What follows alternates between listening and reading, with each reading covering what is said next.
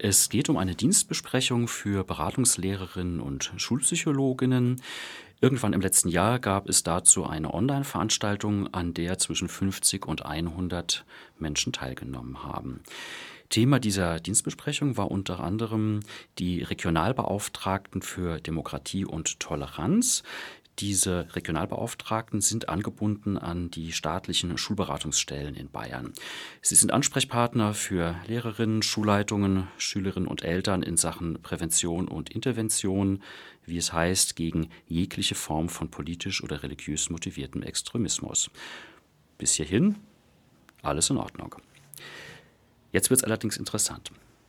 Es gab äh, einen Referenten, der namentlich nicht vorgestellt wurde, der meiner Quelle auch nicht bekannt war. Und äh, dieser Referent hat Folien gezeigt. Eine dieser Folien äh, liegt mir vor.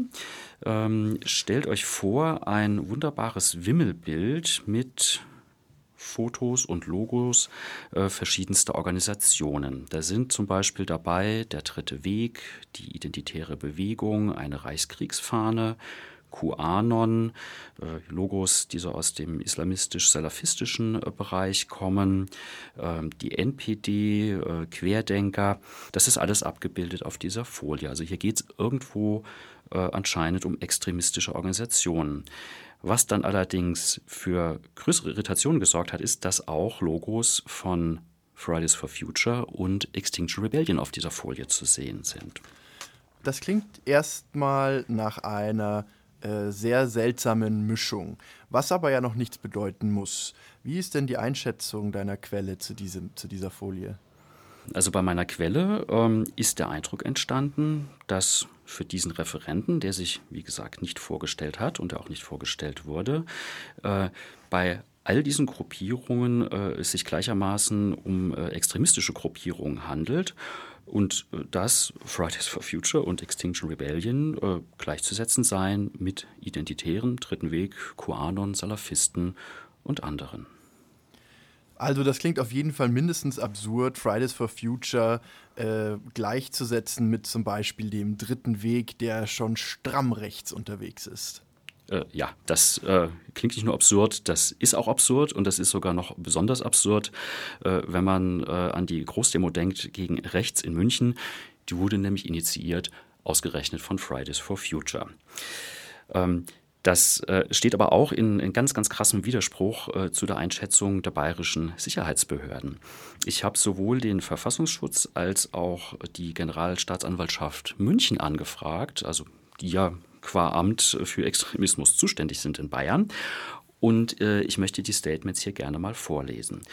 Der Verfassungsschutz sagt, die Gruppierungen Fridays for Future, Extinction Rebellion und Letzte Generation sind keine Beobachtungsobjekte des Bayerischen Landesamtes für Verfassungsschutz. Dazu muss man wissen, die Kategorie Verdachtsfall gibt es in Bayern nicht. Also eine Gruppierung ist entweder Beobachtungsobjekt oder nicht. Und wenn sie es nicht ist, dann ist sie für den Verfassungsschutz nicht extremistisch. Die äh, Zentralstelle ähm, für Bekämpfung von Extremismus und Terrorismus, die bei der Generalstaatsanwaltschaft München angesiedelt ist, hat ebenfalls mitgeteilt, dass bei ihr zumindest derzeit, keine Erkenntnisse vorliegen, dass Fridays for Future, Extinction Rebellion oder die letzte Generation in irgendeiner Art extremistisch seien. Das heißt, wir können hier schon mal festhalten, weder das Innenressort noch das Justizressort stufen Fridays for Future als extremistisch ein. Okay, also nochmal kurz zusammengefasst. Äh, da gibt es einen Referent, der äh, offiziell in der Lehrerbildung tätig ist, der Fridays for Future und Extinction Rebellion äh, in einen Topf wirft mit extremistischen Unternehmungen wie dem Dritten Weg, QAnon oder Salafisten und damit offiziell auftritt. Wie kommt denn dieser Referent zu seiner Einschätzung? Ja, das wüsste ich ehrlich gesagt auch gerne. Wir haben versucht äh, herauszufinden, äh, um wen es sich äh, bei diesem Referenten handelt. Äh, das ist uns nicht gelungen. Ähm, den hätte ich natürlich sehr gerne gefragt nach seiner Sicht der Dinge und wo er die herbezieht. Ähm, vielleicht hat er Erkenntnisse, die über den Kenntnisstand der bayerischen Sicherheitsbehörden äh, hinausgehen. Insofern wäre er ein sehr äh, interessanter Gesprächspartner. Das wage ich aber zu bezweifeln. Nun waren jetzt 50 TeilnehmerInnen bei dieser Lehrveranstaltung, nenne ich sie mal. Wie haben denn die anderen TeilnehmerInnen reagiert? Ja, also die, äh, es waren deutlich über 50 Personen sogar. Ähm, keine der Personen hat reagiert. Also weder die äh, teilnehmenden äh, BeratungslehrerInnen noch die Schulpsychologen, die dabei waren und vor allem auch nicht die anderen äh, Referenten, die noch anwesend waren und diese Veranstaltung geleitet haben. Mhm. Meiner Quelle zufolge äh, ist es dem Zeitdruck in dieser Veranstaltung geschuldet. Es war wohl so, dass ursprünglich äh, diese Dienstbesprechung ein ganztägiges Ereignis war. Irgendwann wurde äh, das geändert. Das Programm wird jetzt in zwei Zeitstunden anscheinend durchgezogen. Da ist natürlich dann kein Raum für Diskussion. Also ich könnte das noch verstehen, wenn so eine Folie gezeigt wird, so ein Wimmelbild in einer Präsenzveranstaltung zum Beispiel mit ausreichend Zeit und es wird dazu einfach versucht ähm, zu klären, welche dieser Organisationen also extremistisch sind, äh, welche es nicht sind. Ähm, das ist sicher eine gute Gesprächsgrundlage.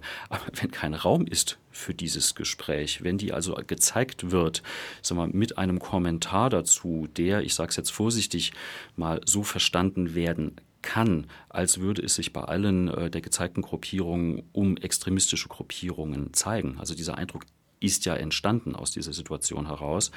Ja, also wenn da kein äh, Raum für, für Diskussion, äh, Besprechung, äh, Widerworte und Fragen ist, das kann schiefgehen.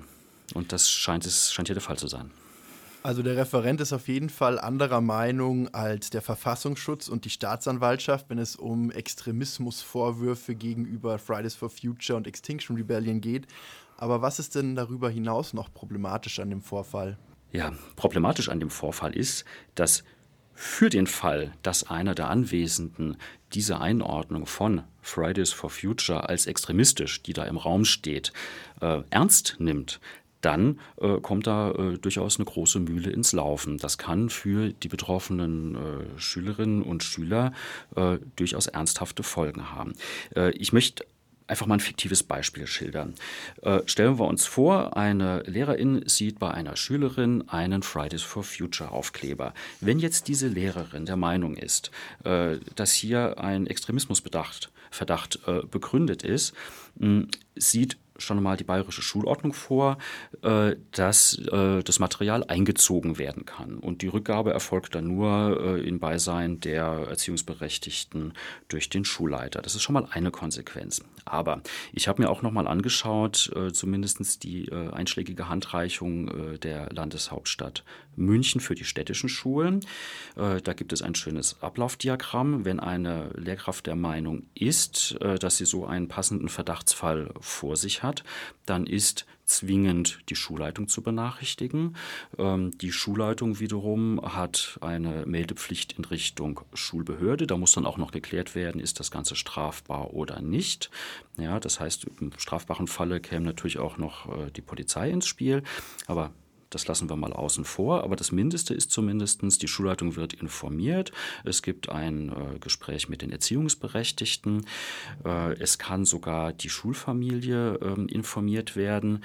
Also da, äh, das schlägt ziemliche Wellen. Das muss alles nicht sein. Wie gesagt, es ist jetzt ein fiktives Beispiel. Aber wenn es für die betroffene Schülerin äh, dumm läuft, dann kann das passieren. Das Fatale daran für mich ist, dass eben bei der betroffenen Schülerin und auch bei den MitschülerInnen, die das Ganze mitbekommen, ähm, der Eindruck entstehen kann, ich engagiere mich hier politisch, vielleicht das erste Mal in meinem Leben, und wenn ich das tue, passieren sehr, sehr unangenehme Dinge für mich.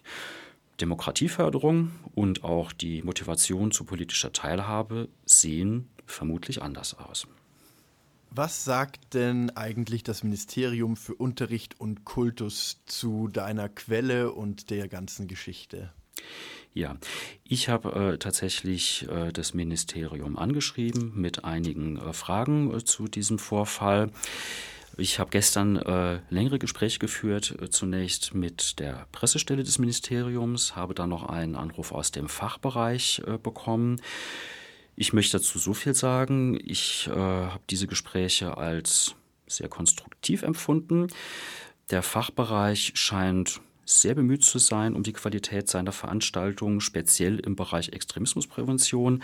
Da ist also ein Bewusstsein äh, dafür vorhanden, dass das ein äh, heikles Thema ist, das eben ja, mit Aufmerksamkeit und Genauigkeit äh, bearbeitet werden muss. Mm, und ich habe auch äh, durchaus einen äh, Aufklärungswillen äh, vernommen bezüglich dieses aktuellen Vorfalls. Ich habe tatsächlich äh, die Gelegenheit genutzt dieses Gesprächs mit dem Fachbereich und habe eine Einladung ausgesprochen zu einem Interview nächste Woche im Magazin am Donnerstag. Ich hoffe sehr, äh, dass das zustande kommt. Dann könnten wir uns also auch für unsere Hörerinnen und Hörer zu diesem Thema wirklich äh, mal ausführlich austauschen. Natürlich habe ich auch die Fridays for Future angefragt als Betroffener. Das heißt, ihr könnt euch schon mal auf die nächste Sendung am nächsten Donnerstag freuen mit den Reaktionen zu diesem Vorfall. Und bei dieser Gelegenheit, ich gehe davon aus, unter unseren HörerInnen sind sicher auch Schülerinnen, Eltern und Lehrerinnen. Wenn ihr Hinweise habt zu dem Thema unbegründete Extremismusverdacht in der Schule, dann seid ihr sehr herzlich eingeladen, Kontakt aufzunehmen mit Radio Lora München. Die Kontaktdaten findet ihr auf lora924.de. Wenn ihr uns eine E-Mail schicken wollt, dann schreibt bitte an kritik.lora924.de.